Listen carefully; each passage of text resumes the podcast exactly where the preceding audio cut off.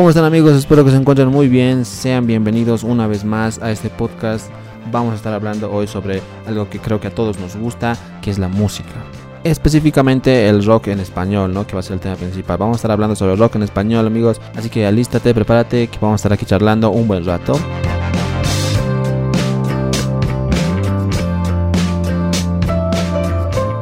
Y bueno, pues empecemos una vez con esto.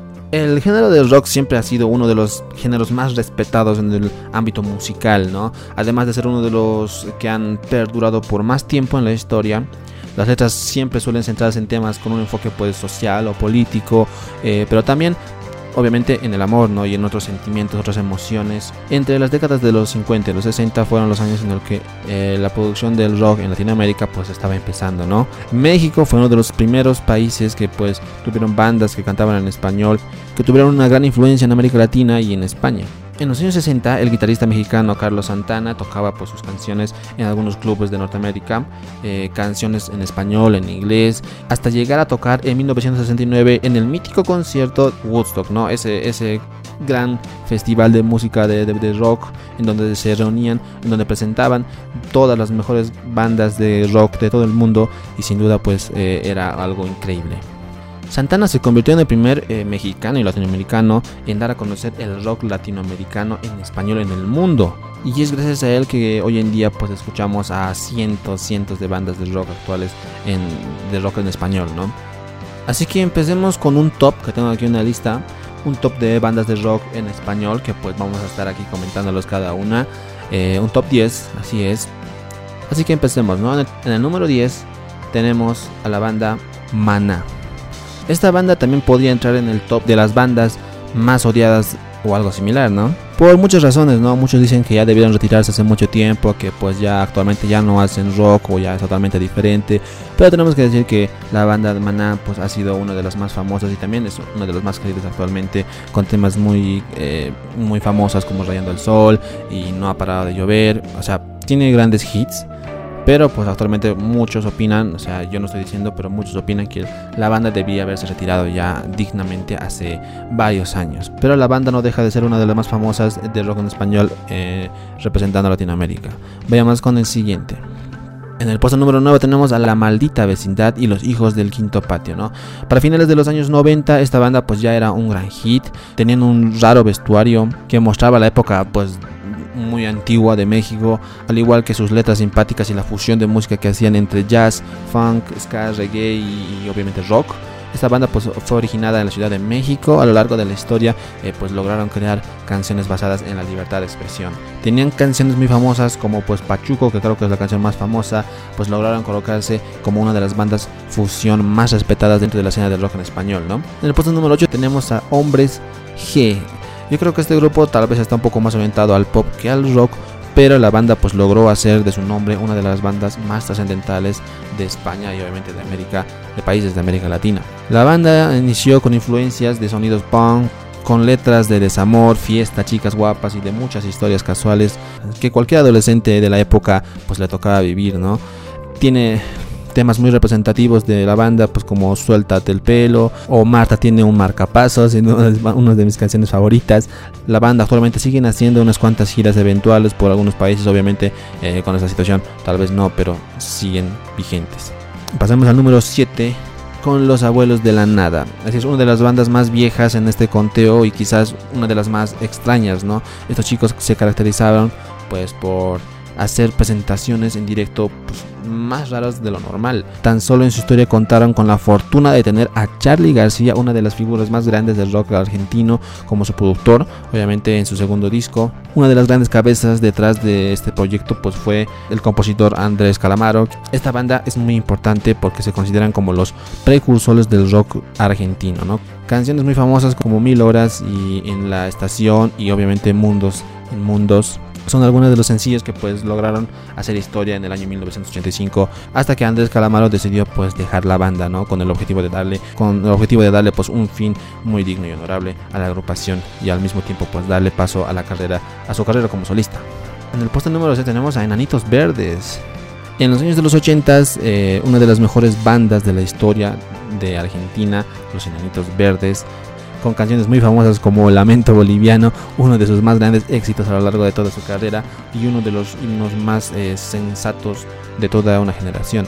Letras sencillas, sin mucha complicación tal vez, pero con alto grado de empatía con los muchachos en aquella generación, pues los colocaron rápidamente pues como una de las bandas eh, más respetadas del rock nacional y pues seguida de esto su música pues empezó a hacerse popular por toda América Latina. Pasemos a la puesto número 5 con Los Tres. A ver, ¿qué sería de Chile sin una banda como Los Tres? Seguramente tenían un panorama pues bastante distinto en la música actual.